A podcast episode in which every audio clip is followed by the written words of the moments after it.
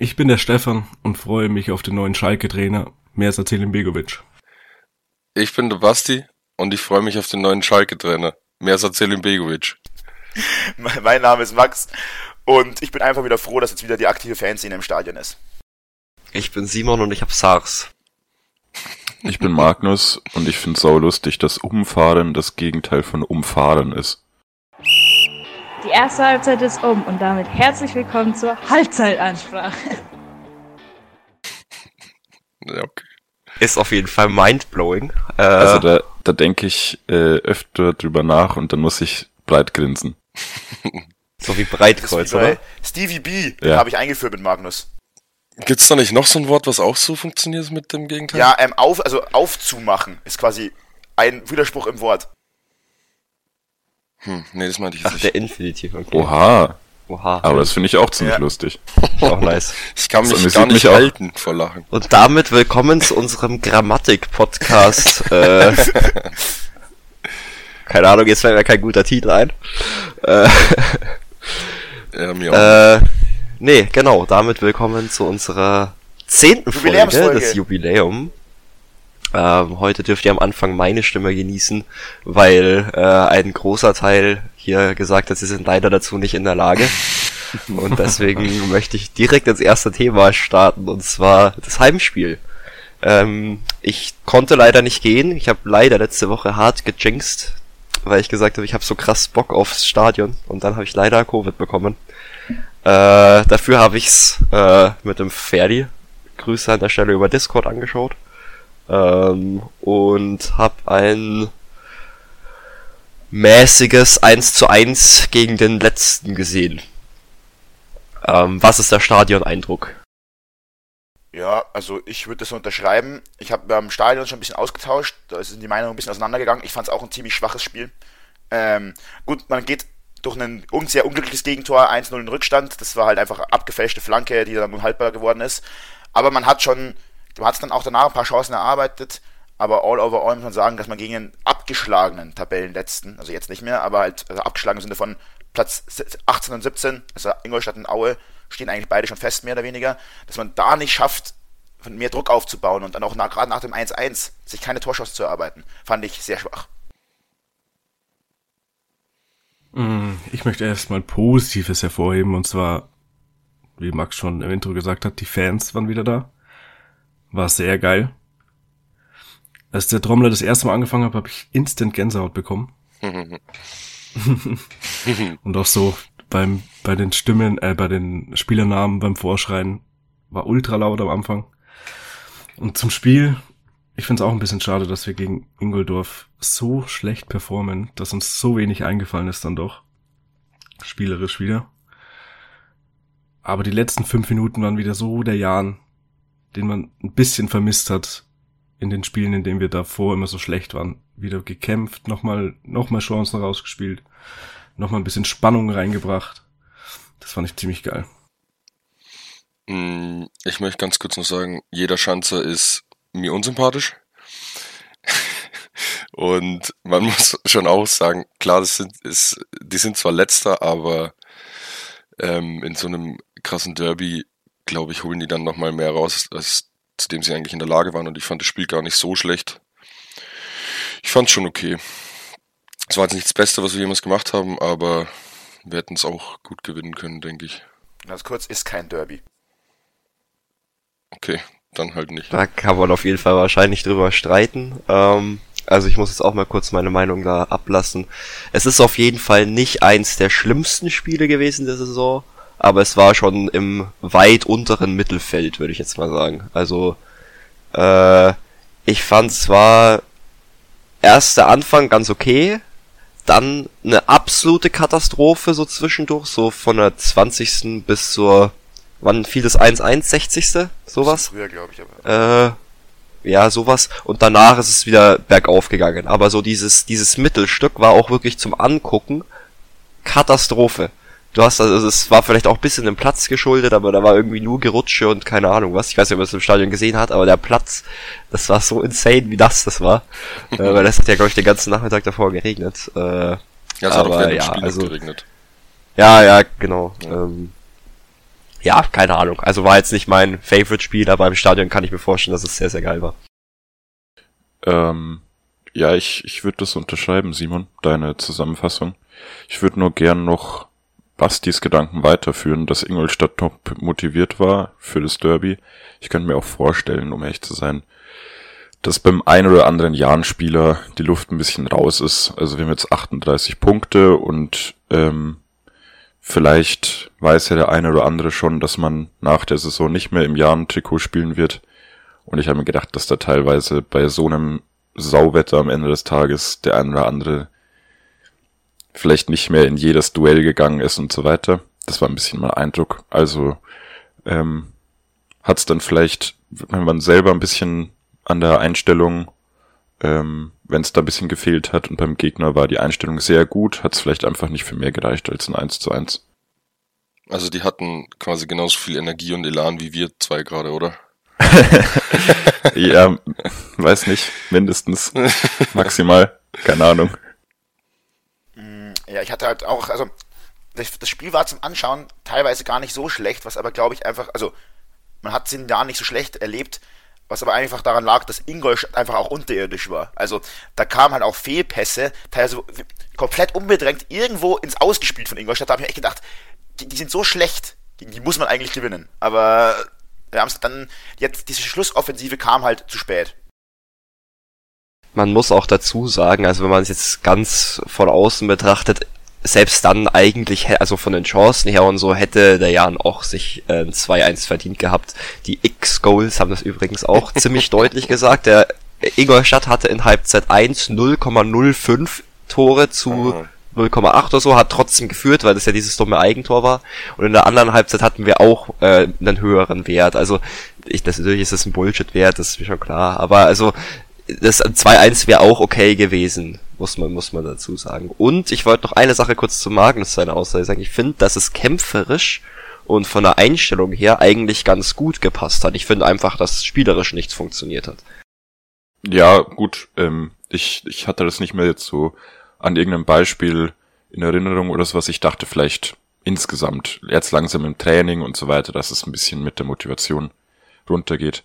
Ähm, ich wollte auch sagen, Ingolstadt hätte halt niemals gegen uns ein Tor geschossen. Die haben halt nach vorne überhaupt nichts gemacht und die hatten da auch keine Ambitionen, irgendwas nach vorne zu machen. Also die waren halt von Sekunde null hinten drin gestanden und ähm, das ist eben halt genau das, was Ingolstadt sich vielleicht mal erhofft hat, dass irgend so ein komisches Gurkending äh, in unserem Kasten landet und dann haben sie natürlich eine mega geile Ausgangslage mit einem 1 zu 0 ähm, können sie sich weiter hinten verbunkern.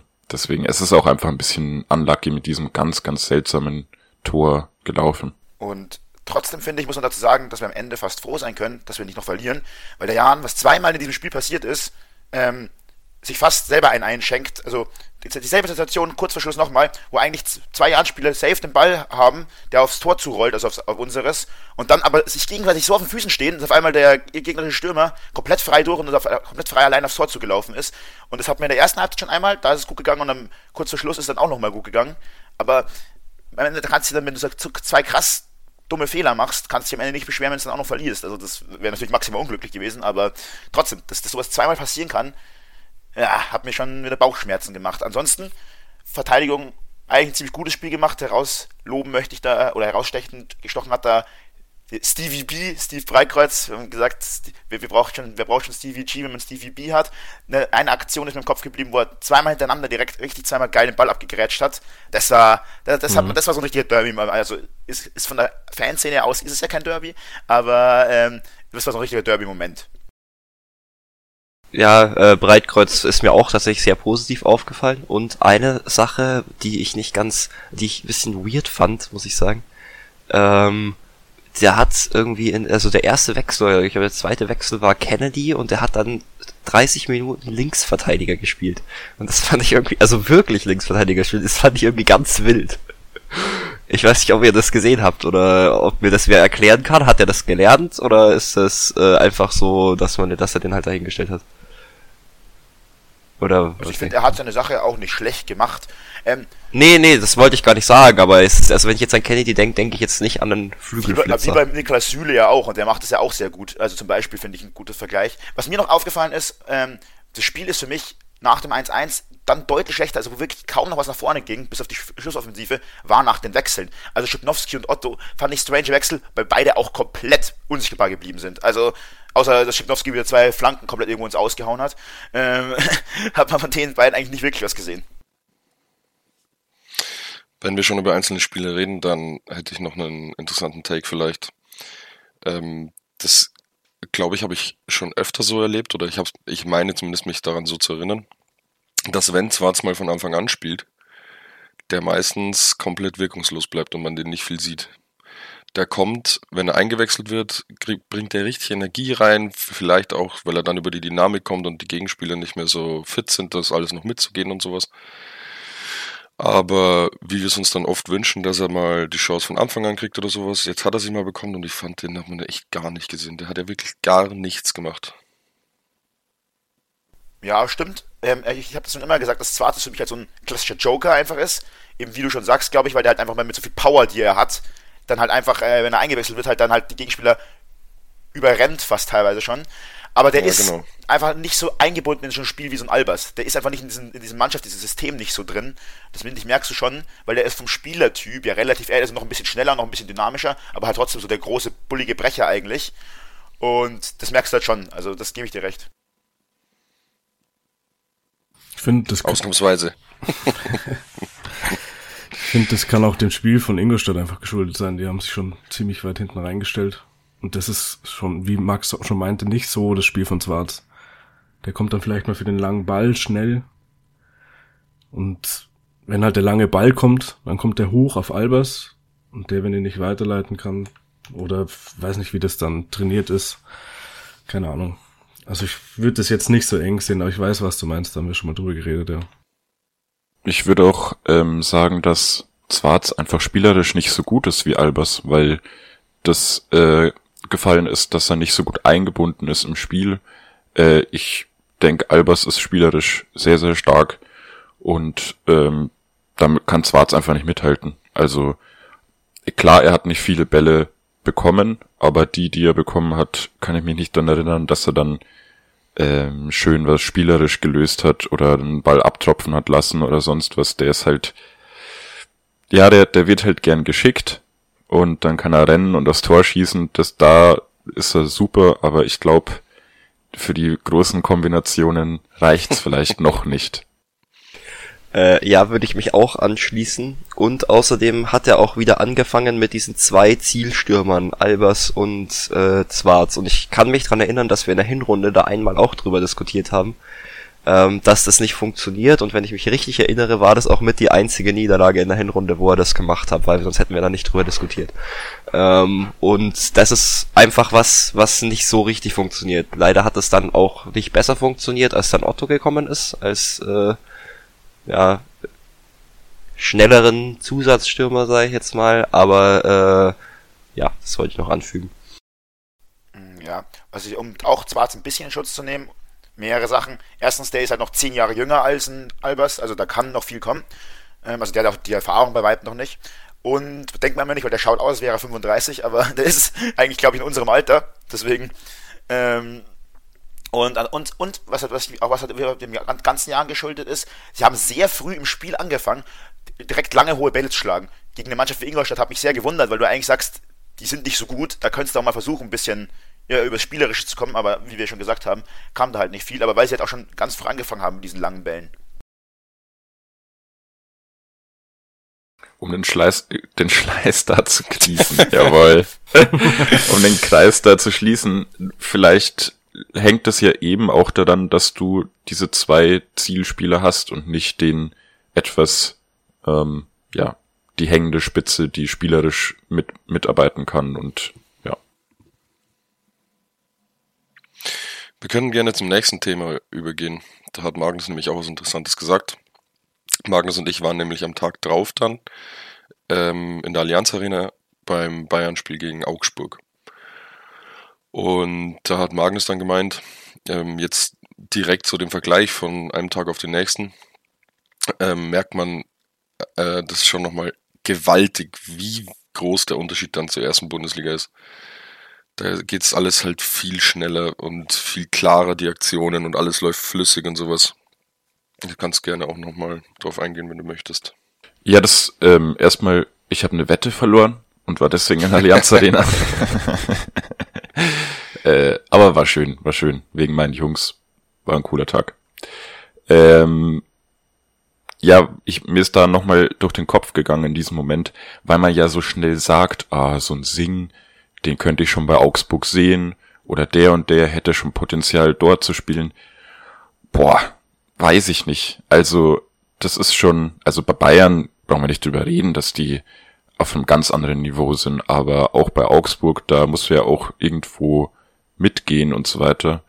Und die haben, das ist schon, das, das sah ein bisschen so aus, weil du halt beides live gesehen hast, live im Stadion, als wäre das Spiel einfach auf 1,25-facher Geschwindigkeit. Als wird jede einzelne Aktion nochmal ticken schneller und ähm, ja, noch weniger Zeit, wenn du am Ball, wenn du einen Ball hast und so weiter. Das ist schon, war beeindruckend. Also ich finde die Diskussion, also oder die Frage ultra cool. Ähm, ich frage mich allerdings, ob das so super repräsentativ ist, wenn man genau die beiden Spiele nimmt.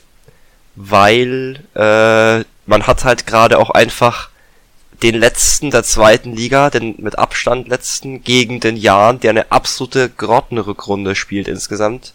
Und gegen ein Bayern gegen Augsburg, an dem Augsburg augenscheinlich auch noch einen richtig guten Tag erwischt hat. Ähm, und dann hast du die beiden gegeneinander. Ob das jetzt repräsentativ ist für erste und zweite Liga, weil du hast ja in der zweiten Liga auch Schalke gegen Bremen und in der ersten Bielefeld gegen Fürth. Fürth. Also, also Ja, ich, ich sehe voll deinen Punkt, aber ich weiß nicht, ob die beiden Spiele jetzt genau man perfekt als, äh, als Vorzeigeding für die jeweiligen Ligen sehen kann. Ja. Ich weiß, was du meinst, aber das hat Magnus auch schon öfter gesagt, ähm, bei anderen Spielen dann. Und wenn du jetzt Fürth aufbringst als Beispiel oder sowas, da sieht man ja, wie gut sich die schlagen. Der, der Vergleich ist also dann natürlich ist da ein absoluter Unterschied. Mir fällt es immer wieder auf, wenn man dann Champions League schaut oder so und sonst halt zweite Liga. Das ist, äh, also das ist ja, der Sprung ist ja noch mal höher, aber das ist ein Augenschmaus im Vergleich, wirklich. Äh, Ja, ab und zu schon. Ich wollte auch sagen, Fürth ist wahrscheinlich das bessere Beispiel. Die hat einfach, die hat in der zweiten Liga auch gegen uns zum Beispiel letzte Saison, auch wenn wir letzte Saison eine schle schle schlechte Saison gespielt haben, aber da haben viele Mannschaften kein Land gegen die gesehen, weil die sich so geil offensiv kombiniert haben. Und die haben halt versucht, diesen Offensivfußball in die Bundesliga zu tragen. Und das hat halt nicht funktioniert. Also die, das Spiel sind aber ganz gut anzuschauen, auch da, wo Fürth mitspielt. Aber die fangen sich dann nochmal 5, 6 Buden einfach, weil die halt ihnen trotzdem versuchen, ihren Offensivfußball zu spielen. Aber da die Qualität dann einfach nicht ausreichend ist, um halt dann mit sag ich mal, guten Mannschaften in der, oder auch mittelguten Mannschaften in der Bundesliga mitzuhalten. Da kriegen sie dann auch eben mal, wie gesagt, gut, Leverkusen ist zum Beispiel jetzt eine bessere Mannschaft, aber auch mal dann eben sechs Dinger eingeschenkt oder gegen Leipzig oder so. Das ist halt dann schon nicht so geil. Also für die, auch wenn es schön ist, ich finde es cool, wenn eine Mannschaft sich treu bleibt und halt trotzdem versucht, deren Fußball weiter zu spielen, den sie halt auch zu Aufstieg geführt hat, aber bei Fürth klappt es halt offensichtlich nicht. Ja, aber ist doch total krass zu sehen, ähm, wie groß dieser Unterschied Ja. einfach nochmal ist, dieser Niveauunterschied. Also, dass du keine Chance hast, äh, deinen eigenen Fußball durchzubringen. Augsburg hat auch nicht vorgehabt, irgendwie selber zu spielen. Die sind da halt reingegangen und haben versucht, ihre einzelnen Duelle irgendwie zu gewinnen und haben die schön die Formation gehalten. Die haben halt versucht, kein Gegentor zu bekommen. Du hast keine Chance, du hast keine Chance gegen sie. Das ist schon heftig gewesen. War auch einfach schön. Ja, das Spiel war, Ja, das Spiel war es war es nicht. Ja. Aber naja, da hätte man bestimmt auch ein besseres Spiel erwischen können, wenn man mal in die Allianz Arena geht. das ist wohl richtig, ja. Aber mein, Hat sich- da haben wir eh schon drüber geredet. Ich glaube, das war ähm, einfach ein bisschen Schongang Ja, für voll. Voll. Voll. Dann einfach nicht 100% sich auspowern und sowas, bisschen Kräfte sparen. Das hast ja du letzte Woche auch schon gemeint, das ist ein Riesenunterschied, ob man zwei oder dann sogar einen Tag mehr ähm, sich auskurieren oder erholen kann. Und sie haben bloß diese zwei Tage und wenn sie jetzt nochmal All-In gegen Augsburg gegangen wären, mit der Aufstellung ja auch, die haben ja mit der vollen Kapelle gespielt, dann wären die bestimmt nicht so fit, wie sie es gern sein möchten. Da können wir dann auch gleich aufs nächste Thema eingehen, wenn wir schon dabei sind, und Gerne. zwar Champions League. Wir nehmen am Montag auf, das heißt morgen ist dann das große Rückspiel von Bayern gegen Villarreal. Mhm. Ja, ähm, dann würde ich gleich mal kurz reinstarten mit Bayern. Ähm, ich habe zuerst die Konferenz angeschaut bis zur 30. Minute. Ähm, hab dann, dann stand es 2-0, weil Benzema einfach krass ist. und bin dann äh, aufs Einzelspiel Bayern gegen Villarreal gegangen und da muss ich ganz ehrlich sagen, weil ich so ein bisschen, so ein ganz, ganz kleines bisschen Gott. Genugtuung verspürt habe. Aber das ist natürlich nur eine Momentaufnahme gewesen. Nein, ähm, ich fand es trotzdem ziemlich erschreckend, die Leistung, muss ich sagen. Und ich, also, ich weiß nicht, was, was ihr so denkt, aber wenn Villarreal das jetzt 4-0 gewonnen hätte, oder 3-0 zumindest, ähm, Dich auch nicht wäre auch leistungsgerecht gewesen, oder? Ja. Die haben das schon saugut gemacht, alles. Es hatte alles Hand und Fuß, die hatten einen, einen ganz klaren Plan. Und der ist total aufgegangen. Ich weiß nicht, ob das auch daran lag, dass Bayern die einfach ein bisschen unterschätzt hat. Kann natürlich sein. Weiß ich nicht. Aber zu dem guten Tag von Villarreal kam dann auf jeden Fall ein schlechter von Bayern. Da hat gar nichts funktioniert. Das, was sie sonst immer so stark macht, haben sie alles vermissen lassen. Keine Kombination, nichts. Lewandowski war 90 Minuten unsichtbar. Den haben sie gar nicht ins Spiel bekommen. Ja, da muss, muss einiges kommen jetzt im Rückspiel. Aber auch fand ich defensiv wirklich, äh, also die, äh, per- perfektes Beispiel dieser ganz weirde Pass von Neuer. Also ist in dem Kopf. Also auch das Ja. muss ein Tor sein. Übrigens der Gerard Moreno, den fand ich spielerisch so gut. Also den fand ich ganz toll zum Zuschauen. Also ich fand, Davies hat richtig Spaß gemacht. Der hat sich auch voll reingehangen. Die meisten Zweikämpfe gewonnen, auch die er geführt hat, glaube ich. Offensiv war dann, naja, ging so, aber der hat halt auch drei Monate nicht gespielt, muss man im Kopf behalten. Lucas Hernandez fand ich noch ziemlich gallig, den fand ich auch okay. Aber Upamecano, ja, weiß ich nicht, was, was mit dem los ist. Der hat gefühlt hat der zwei linke Haxen, seitdem er bei Bayern ist. Oder zwei rechte, wenn er links Linksfüße ist, keine Ahnung.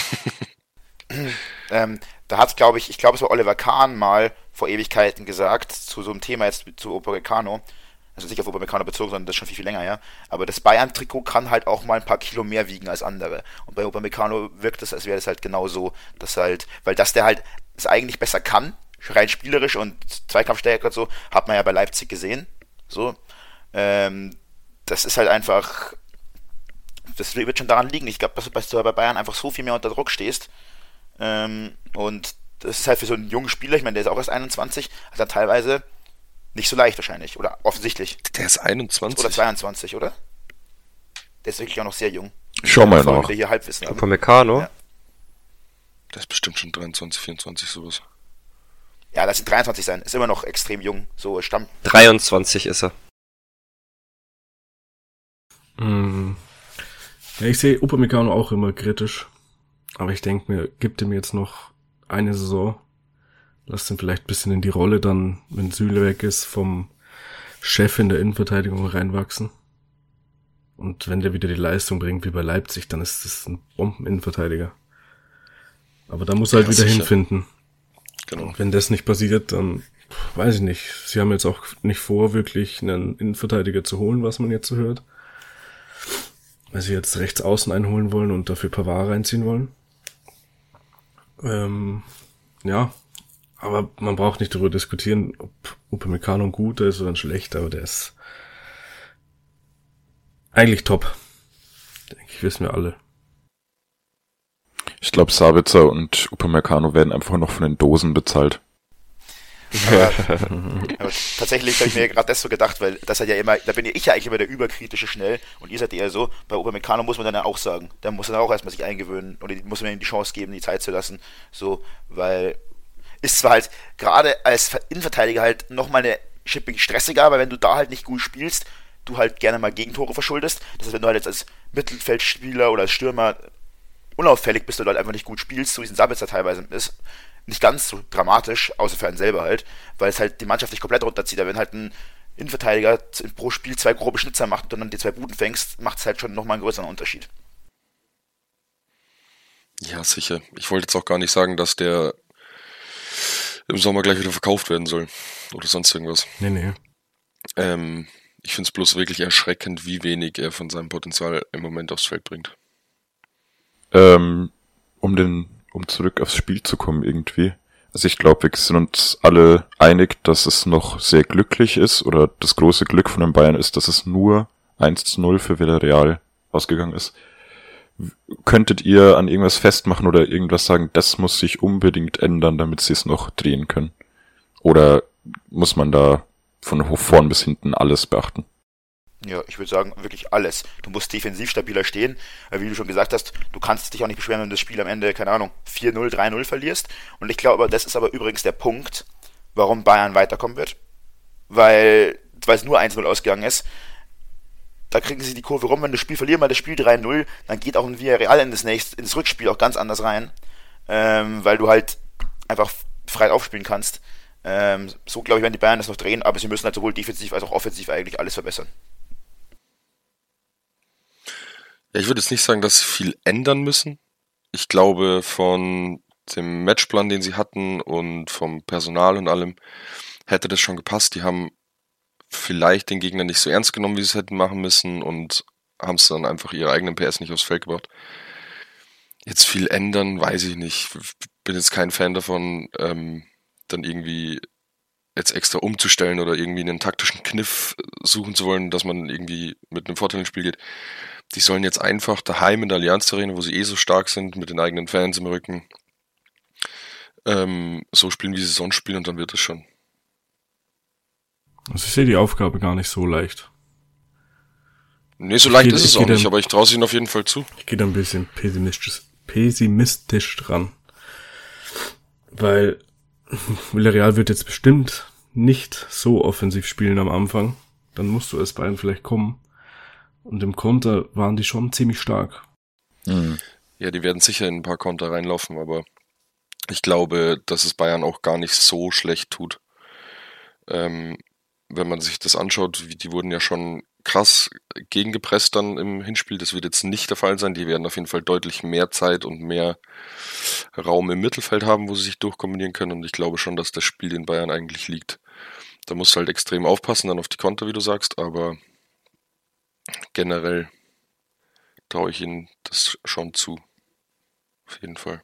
Also ich traue es ihnen auch absolut zu. Ich muss sagen, ich kann mir auch vorstellen, dass es ein bisschen ein Problem, ein Einstellungsproblem war. Ähm, und auch vielleicht ein leichtes, ja, was heißt Arroganzproblem? Das hört sich so ganz böse an, das ist gar nicht so gemeint, aber sie haben halt einfach, glaube ich, den nicht ernst genommen, muss ich ganz ehrlich sagen, weil du gehst in die, ins Viertelfinale, hast dir, hättest, wen- wei- was weiß ich, wen ziehen können und ziehst halt wieder real und dann denkst du dir, ja, okay, Halbfinale easy. Und das ist in jedem Kopf drin und das kann mir auch keiner erzählen, ja, aber wir denken das nicht, weil das denken die hundertprozentig. Und jetzt erzählen sie, okay, die sind ja doch ganz gut und ich, also ich lehne mich jetzt aus dem Fenster und sag, dass die die zu Hause 3-4-0 runterschießen. Ich glaube nicht, dass die gegen torlos bleiben. 3 4-1, okay. Aber ich glaube, dass es re relativ deutlich wird, muss ich, muss ich sagen. Ich hab's direkt, ähm, wir haben das Spiel schon in unsere Gruppe geschrieben. Ich frage mich, was Bayern hat, und das haben die häufig, im Hinspiel gegen vermeintlich kleine Gegner, da immer ein teilweise wirklich schlechtes Spiel abzuliefern. Gegen Salzburg, da war es noch ein bisschen besser. Da haben sie aber auch einen Großteil des Spiels verpennt. Da haben dann, dann nochmal aufgedreht, so. Das haben sie gegen Villarreal gar nicht geschafft. Aber auch da. Also dann hast du, dann das Rückspiel haben sie dann wieder hoch gewonnen. 6-0, 7-0, irgendwie sowas. Ähm, das ist halt immer, immer komisch, weil das halt zeigt, ja, okay, das ist auf jeden Fall eine Einstellungssache, weil klar, und du hast natürlich vielleicht als, ähm, egal ob es Salzburg oder Villa- Villarreal ist, wenn du ein Heimspiel hast, so Hexenkesselmäßig gegen eine Mannschaft, wo du ja der klare Ausleiter bist, dann pusht es auch nochmal ein bisschen mehr wahrscheinlich. Und in der Allianz Arena hat man ja schon häufiger gehört, haben die Leute, also die Gegner, teilweise auch einfach zu viel Respekt vor den Bayern. Und dementsprechend enden die Spiele dann halt teilweise dann so, wie sie eben enden. Hat jemand noch unsere Tipps von letzter Woche, ähm, wo wir getippt haben, wer alles weiterkommt? Ich hab beziehungsweise Das Hinspiel gewinnt? Wir haben aber nur getippt, wer weiterkommt. Ja, genau. Also wir haben alle Liverpool gesagt. Die haben 3-1 Ja, gewonnen. gut, das sieht ja schon mal gut aus, ja. Dann Basti, Max, Simon haben Atletico getippt. Sieht auch noch gut aus. Stefan, Magnus haben City getippt. Sorry, der Esel nennt sich immer zuerst. Dann alle Bayern. Ist auch noch drin. Und Real gegen Chelsea haben Basti, Magnus, Simon Real getippt und Max und Stefan Chelsea. Ja, da sieht man halt, wer Ahnung von Fußball hat und wer nicht. Chelsea kommt noch. Havertz macht noch Ich viel Buden. würd sagen, Harvard ist in dem Spiel auch, Weiß Harvard ich war auch nicht. wirklich stark, hat auch, hat auch eine Bude mehr machen können. Hat, auch, hat ja auch eine gemacht. Mhm, wäre aber Benzema mal wieder outstanding gewesen. Es waren ja genau die zwei Spieler, die wir eigentlich vor dem Spiel rausgepickt haben, als wir kurz darüber geredet haben, nämlich Havertz und Benzema. Und genau die zwei haben auch abgeliefert. Und Courtois war auch richtig stark, hat auch ein paar Großchancen verhindert von Chelsea, sonst hat Chelsea nämlich auch noch ein oder andere Bude machen Deshalb, deshalb, wenn ihr Fußballwissen haben wollt, dann kommt zu eurem Expertenpodcast der Halbzeitansprache.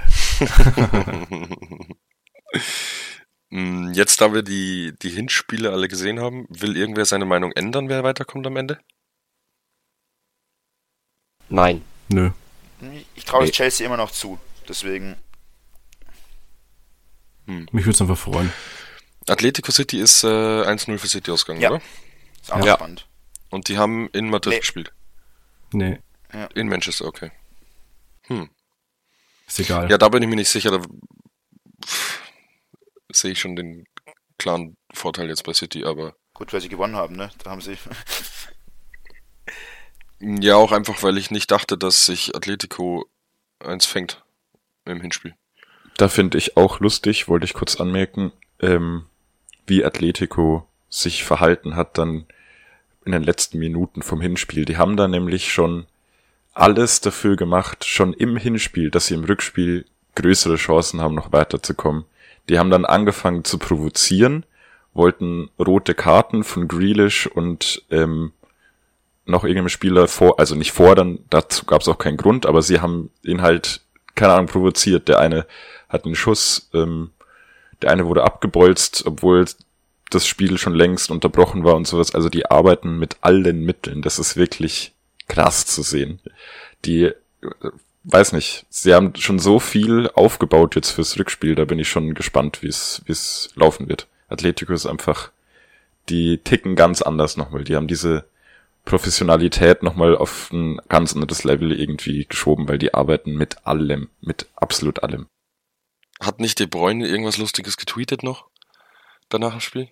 Äh, weiß ich nicht. Habe ich nicht Irgendwie, der mitbekommen. hat das erste Mal eine Mannschaft gesehen, die ohne Stürmer und mit 5-5 gespielt hat. Ah, also ja. aufstellen. Ja, ja, passt aber irgendwie. Ja, ich muss sagen, ich finde die Spielweise von Atletico auch schon auch wirklich ekelhaft. Das ist das ekel, ekelhafteste, was es in der Champions League gibt. Es gibt, glaube ich, keine Mannschaft, die so eklig zu bespielen ist wie Atletico Madrid. Und deswegen hoffe ich einfach, dass City weiterkommt. Ich habe mir gestern noch die zweite Halbzeit von Liverpool City angeschaut. Und das ist schon, weiß nicht, spielerisch schon, glaube ich, das Höchste, was man zurzeit so anschauen kann. Ich würde sagen, das ist so das neue Barca gegen Real. Boah, weiß ich nicht. Oh doch. Ich kann ja, ich kann ja diesen ähm, Diego Simeone Fußball, genauso wie, wie den Typen an sich auch, überhaupt nicht ausstehen. Weil das ist halt, es gibt glaube ich niemanden, der Atletico Madrid so gut verkörpert wie Diego Simeone, weil der ist halt einfach, der hat Atletico nochmal ein Stück noch mehr zu dem gemacht, wie sie jetzt sind, nämlich destruktiv komplett, sowohl spielerisch als auch, wie Magnus schon gesagt hat, mit allen Mitteln arbeiten. Ich habe auch Szenen im Kopf, wo Simeone zum Beispiel, einen Konter läuft, einfach einen Ball ins Spiel kickt, aus, damit halt der unterbrochen wird. Aber was ich noch ganz kurz anmerken wollte zum Ende, ähm, ich glaube, dass Bayern die Chance hat, weiterzukommen, da, dank der Aussatztorregel, die abgeschafft wurde, weil das erhöht die Chancen nochmal. Mhm, klar. Im Endeffekt reicht ein äh, Sieg mit einem Torunterschied halt. Das ist schon geil. Ähm, Stefan, wenn du gerade schon angefangen hast von Liverpool und City. Darf ich noch ganz kurz ein Thema einschieben, was vielleicht noch passt? Ja. Äh, und zwar noch kurz die Europa League, weil die Oh. auch noch war. Aber ich wollte dich nicht äh, zu, zu sehr abwürgen. Ja, ist gut. Ähm, bloß ich muss tatsächlich sagen, dass das mein Hauptlieblings äh, diese Woche war, weil ich so viel Spaß hatte, Frankfurt zuzuschauen, äh, wie sie nicht versagen gegen Barca. ähm, dass ich das jetzt noch kurz erwähnen wollte und den Tipp an alle raus, äh, raus, raushauen möchte. Schaut euch am Donnerstag dieses Rückspiel an, weil wenn die gewinnen, das wird, das wird ein, ein absoluter Wahnsinn. Und ich finde, dass Frankfurt international die Bundesliga auch in so wahnsinnig positiv vertritt, so oft. Äh, sowohl stimmungsmäßig als auch vom Fight her und auch teilweise spielerisch. Also die waren ja nicht mal die schlechtere Mannschaft. Ähm, zumindest über 70 Minuten. Ähm, einfach, also ich muss sagen, einfach geil. Mhm. Fürs Rückspiel auch nochmal dazu sagen, es waren, glaube ich, 30.000 Frankfurt-Fans mit nach Barcelona. Das ist das, was ich meine. Also es, es reicht schon, wenn ihr euch wahrscheinlich die ersten fünf Minuten anschaut, wenn ihr nicht so viel Zeit habt, weil die Choreo wird bestimmt wieder mega geil. Ja, und dann wieder so eine Story auch. Der Torschütze von Frankfurt ist halt der Knauf. Der ist fucking 19, soweit ich weiß. Und hat irgendwie bis letzte Saison bei Dortmund 2 hauptsächlich gespielt. Äh, also das sind so geile Stories irgendwie. Keine Ahnung. Feiere ich einfach hart. Ja, das war mein kurzer Europa League Einschub. Du alter Fußballromantiker. Ja. nee, ich habe äh, die zweite Halbzeit gesehen und es hat echt Spaß gemacht. Die haben sich dann das Spiel ein bisschen kaputt gemacht, leider. Die hatten auch direkt nach dem 1-0 sofort die Chance zum 2-0, die eigentlich sitzen muss, wenn sie sich da ein bisschen besser absprechen und nicht da, äh, was wie er heißt, äh, der Stoßstürmer den Ball schießt, sondern der angerückte Mittelfeldspieler. Mm. Aber da ist alles drin im Rückspiel, denke ich auch. Wenn die das, wenn die nochmal so spielen, kann schon werden. Und ich glaube auch extrem, ähm, ich kenne mich jetzt nicht gut aus in der spanischen Liga, wie oft Barca das gewohnt ist, in so einem Hexenkessel zu spielen, aber ich glaube schon auch, dass das äh, ein großer Faktor war. Mal schauen, wie das ist, wenn die auswärts spielen. Mhm. Ich muss aber auch sagen, sie hätten den Sieg voll verdient gehabt. Erste Halbzeit waren die auch viel, viel besser als Barcelona. Ja. Also, die hatten so viele Torchancen. Auch gute Torchancen, die du machen musst, meiner Meinung nach. Was sie leider nicht geschafft haben. Aber wenn sie die Leistung nochmal zeigen, dann ist Barca raus. Da bin ich mir, glaube ich, ziemlich sicher. Hm. Ja, es gut. bleibt spannend. Wird spannend. So, Basti, jetzt dein ursprüngliches Thema. Ähm, ja, Stefan hat ja vorher schon angefangen von City und Liverpool. Die sind ja gerade Platz 1 und Platz 2 in der Premier League mit einem Punkt Unterschied. Und jetzt kam es zum Gipfeltreffen und das ist leider unentschieden ausgegangen. Möchtest du uns ein bisschen was erzählen vom Spiel, Stefan? Ich glaube, du hast nämlich als einziger gesehen. Ich habe nur die zweite Halbzeit leider gesehen. Ich habe auch leider erst eingeschalten, als dann schon wieder 2-2 äh, stand, weil zur Halbzeit stand es 2-1. Ich habe dann zu 47. eingeschalten und in der 46. ist es 2-2 gefallen. Danach gab es dann noch King. ein Tor von City, das war leider äh, hauchzart abseits. Leider. Also was heißt leider? Hm, wollte gerade sagen. Ja, es hätte hätte bestimmt noch mal ein bisschen Feuer in die den gebracht, aber es war einfach das Spiel ist wirklich so geil zum Anschauen. Ich hätte es auch ganz, gerne ganz gesehen, aber das ist kein Stress. Wie hat sich die Rück, äh, die, die, die Schlussphase dann entwickelt? Ist dann Liverpool, wurden die dann offensiver und City hat sich hinten reingestellt oder wie war das? Ich würde sagen, die sind beide 90 Minuten fast mit offenem Visier gelaufen. Okay. Ich, ich habe nur mitbekommen, dass Liverpool in der ersten Halbzeit nicht so stark war in der zweiten Halbzeit lag es dann viel an äh, Mo Salah, dass sie viel besser ins Spiel kamen, weil der wieder mehr aufgedreht hat. Aber erste Halbzeit kann ich leider gar nicht viel zu sagen. Ja. Ja, aber es wäre ja die Chance gewesen, falls das jemand nicht so auf dem Zettel hat, ähm, für Liverpool an City vorbeizuziehen und ähm, die Tabellenführung zu übernehmen. Schade. Also ich find's schade. Ich hätte Liverpool eher gegönnt. Mal schauen, es bleibt immer noch spannend auf jeden Fall. Wenn City gewonnen hätte, dann wäre es schon fast entschieden gewesen. Was auf jeden Fall nicht mehr spannend bleibt, äh, ist die Chance, dass Arsenal in den Top 4 endet. weil sie sich jetzt mit zwei derbe beschissenen Spielen, ich muss sagen, gegen Brighton und gegen Crystal Palace alles kaputt gemacht haben, was sie sich aufgebaut haben. Jetzt sind sie wieder vier Punkte hinter Tottenham oder drei, so ich weiß es nicht. Vier. Ne, drei. Drei. Ähm, man spielt zwar noch gegeneinander, aber ich sehe da ganz schwarz. Das ist eine absolute Frechheit, wie Ist wir ein Zeit bisschen- spielen. Sorry. Ja. ist ein bisschen schade, weil sie irgendwie die Chance jetzt hatten, trotz des jungen Kaders und naja, vielleicht merkt man das jetzt einfach, dass dann die Erfahrung fehlt, wenn sie sich da oben reinspielen, da zu bleiben. Naja. Ich hätte mir sehr gewünscht, den St. Totterings Day dieses Jahr mit Stefan feiern zu können, aber so wie es gerade ausschaut, wird's wohl wieder nix. Willst du kurz erklären, was das ist? Mm, Das ist ein Feiertag für alle Arsenal-Fans. Der ist nicht an einem bestimmten Tag, sondern immer an dem Tag, an dem rechnerisch feststeht, dass die Spurs hinter uns in der Tabelle bleiben. Und ich konnte den so lange feiern, bis Stefan sich entschieden hat, auch Arsenal-Fan zu werden. Seitdem konnte ich den nicht mehr feiern. Du solchen Vogel. Ja, ist schon mal eine anderen zwei Vereine und dann weißt du, woran es liegt. Nee, Ja. eine, kurze, Werd mal Tottenham-Fan, bitte. eine kurze Frage. Kann ich an dem Tag meinen Chef anrufen und sagen, ich muss nicht in die Arbeit kommen, heute ist St. Totterlings Day? Ja, ist ein anerkannter Feiertag. Okay, nice. Für alle äh, Arsenal-Fans. Ich gebe ihm deine Nummer, wenn er da irgendwelche Fragen zu hat, äh, das regelt meine Sekretärin dann. Du kannst ihm auch meine Adresse geben. Passt. Dann soll er persönlich vorbeikommen und sich seine Ansage ab- abholen. Schöne Grüße an der Stelle an Stefans Chef. Soll er mitfeiern? Ja. Was Ist soll so. das? Ja. Ja, genug von der Premier League, oder? Haben wir noch was anderes? Worüber irgendwer sprechen möchte? Wollte noch Wir was loswerden? theoretisch noch, äh, was ich äh, da angemerkt habe, wenn ihr da noch drüber reden wollt. Nee, eigentlich nicht.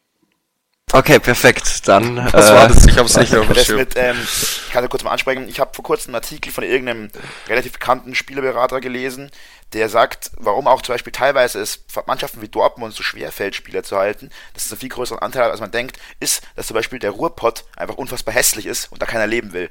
Und wenn du halt, dann hast du halt als Option halt, halt München hast zum Beispiel, also jetzt nur mal so um den Vergleich zu ziehen, das ist halt deutlich von der Lebensqualität, Qualität, da kannst du auch noch so viel Geld haben, aber der Ruhrpott bleibt halt trotzdem hässlich, auch wenn du da dir ein geiles Haus holen kannst.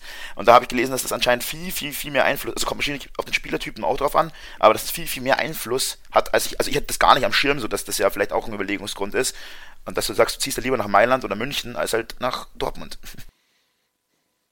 Äh, dann müsste aber Regensburg in der Champions League spielen.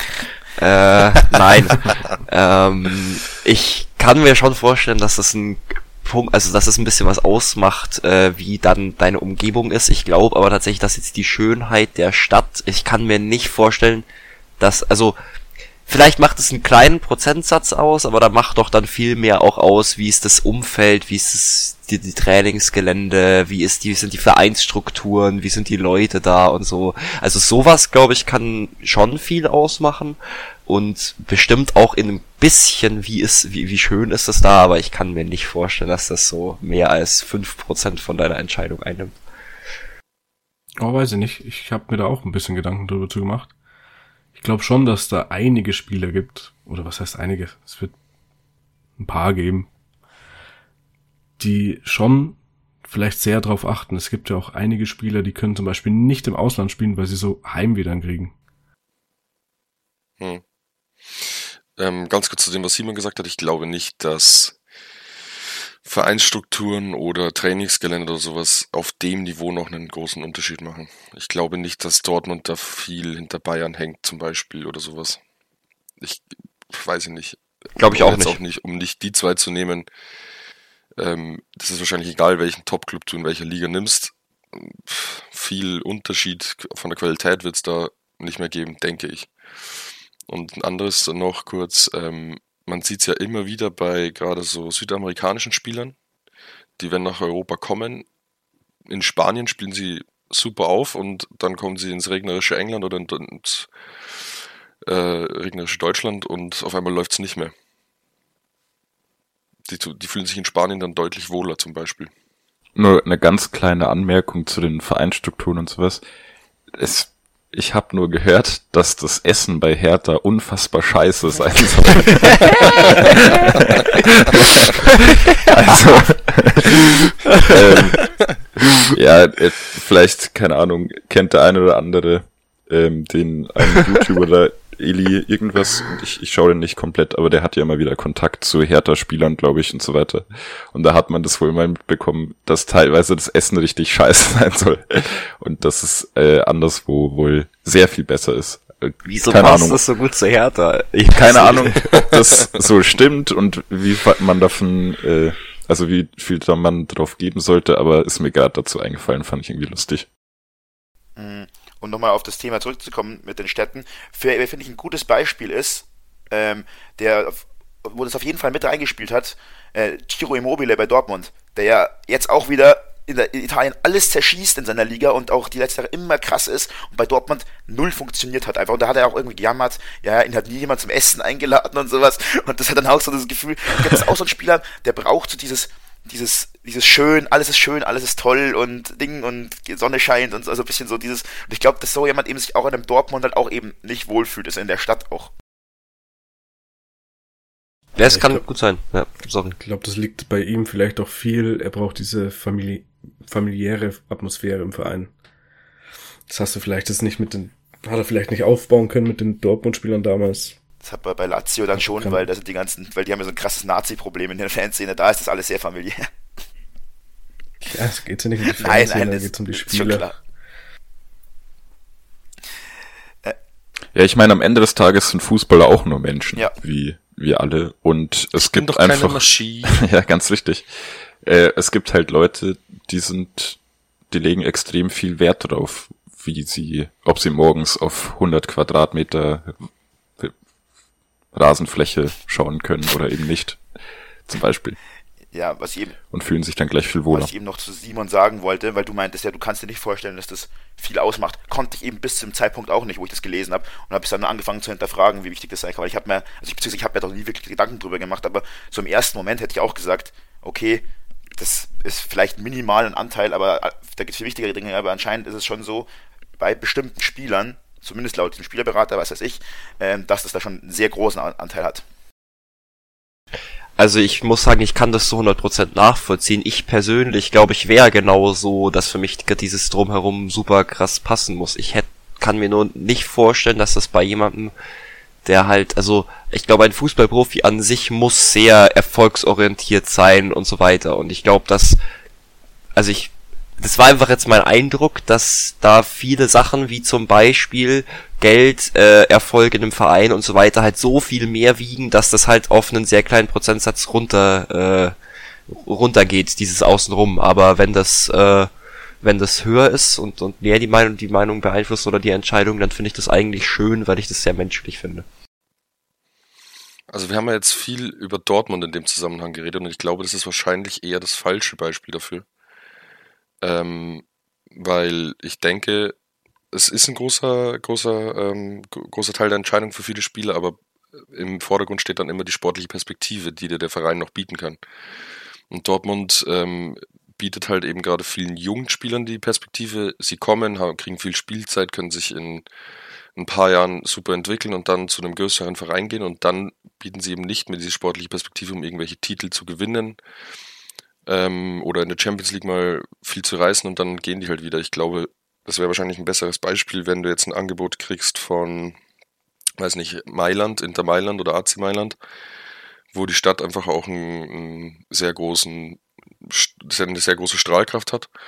Oder du kriegst halt ähm, ein Angebot aus einem mittelklassigen äh, England-Verein. Dann glaube ich, ist es für viele schon, wenn sie dann nicht so ganz heiß drauf sind, jetzt bei einem in der besten Liga klar, aber bei einem mittel, mittelmäßigen Club zu spielen, dann gehen sie vielleicht doch eher ähm, nach, nach Ma- ins schöne Mailand und spielen da um einen Titel mit, genauso wie woanders. hab- Wisst- Also, wisst Ja, ich habe auch Dortmund nur als Beispiel Ja. genommen, weil der Ruhrpott einfach die hässlichste Ecke Deutschlands ist.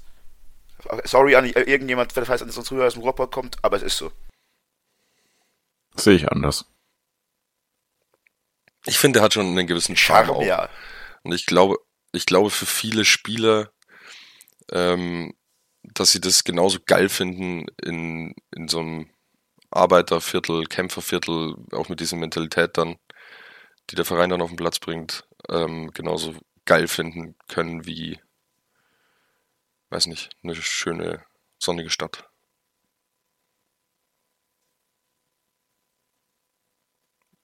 Wisst ihr, was ich meine? Ja. ja. Stefan hat sich gerade gemeldet, aber nichts gesagt. Ziemlich verwirrend. Nee, es ist schon so lange her, das andere Thema, scheiß drauf. Perfekt. Okay, perfekt. Das Wort zum Abschluss. Okay.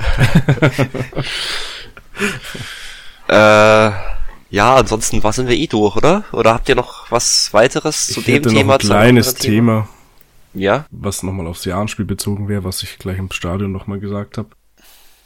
Das war das Thema Pyro, wenn ihr da Lust Ah, drauf ja. habt. Kleines Ui, Thema. ui, das Ganz ist aber- kleines Thema. Ähm, ich habe ein sehr wichtiges Thema und zwar Thema Uni. Ich muss zur Uni. Ja, gut. Okay, Deswegen, dann ja. schieben wir wohl das Thema auf. Deswegen müssen wir das wohl leider in der nächsten Folge oder demnächst irgendwann besprechen. Äh, war eine nice Folge. Ich hoffe, es hat euch gefallen. Lass mal selbst beneisen. Ja, doch, ich fand's gut. Ich hatte Spaß. Spaß. Dann wünschen wir euch eine schöne Restwoche und freuen uns, wenn ihr nächste Woche wieder einschaltet. Servus. Dann auch wieder mit mehr Elan. Ich wünsche Giovanni Reina noch alles Gute. Komm stärker zurück, Bro. Ja, mir ist eigentlich relativ egal. Ist gut. Ciao. Ciao.